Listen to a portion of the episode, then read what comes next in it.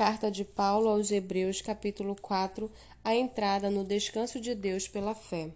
Portanto, visto que nos foi deixada a promessa de entrar no descanso de Deus, tenhamos cuidado para não parecer que algum de vocês deixou de alcançá-la, porque também a nós foram anunciadas as boas novas, exatamente como aconteceu com eles. Mas a palavra que eles ouviram não lhes trouxe proveito, porque não foram unidos por meio da fé com aqueles que a ouviram.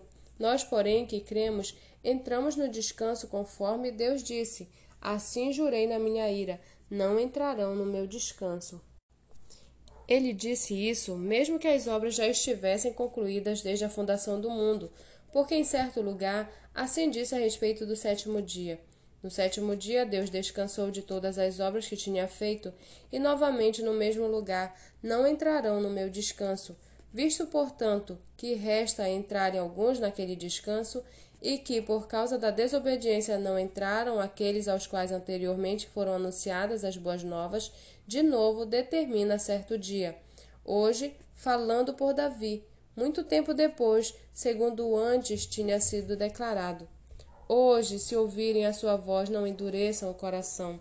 Ora, se Josué lhes tivesse dado descanso, não falaria posteriormente a respeito de outro dia.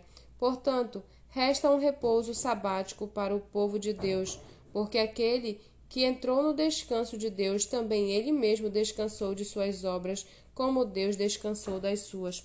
Portanto, esforcemo-nos por entrar naquele descanso, a fim de que ninguém caia segundo aquele exemplo de desobediência porque a palavra de Deus é viva e eficaz e mais cortante do que qualquer espada de dois gumes, e penetra até o ponto de dividir a alma e espírito juntas e medulas, e é apta para julgar os pensamentos e propósitos do coração.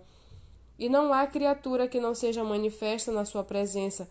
Pelo contrário, todas as coisas estão descobertas e expostas aos olhos daqueles a quem temos de prestar contas. Tendo, pois, Jesus, o Filho de Deus, como grande sumo sacerdote que adentrou os céus, conservemos firmes a nossa confissão, porque não temos sumo sacerdote que não possa se compadecer das nossas fraquezas. Pelo contrário, ele foi tentado em todas as coisas, a nossa semelhança, mas sem pecado. Portanto, aproximemo-nos do, do trono da graça com confiança, a fim de recebermos misericórdia e encontrarmos graça para ajuda em momento oportuno.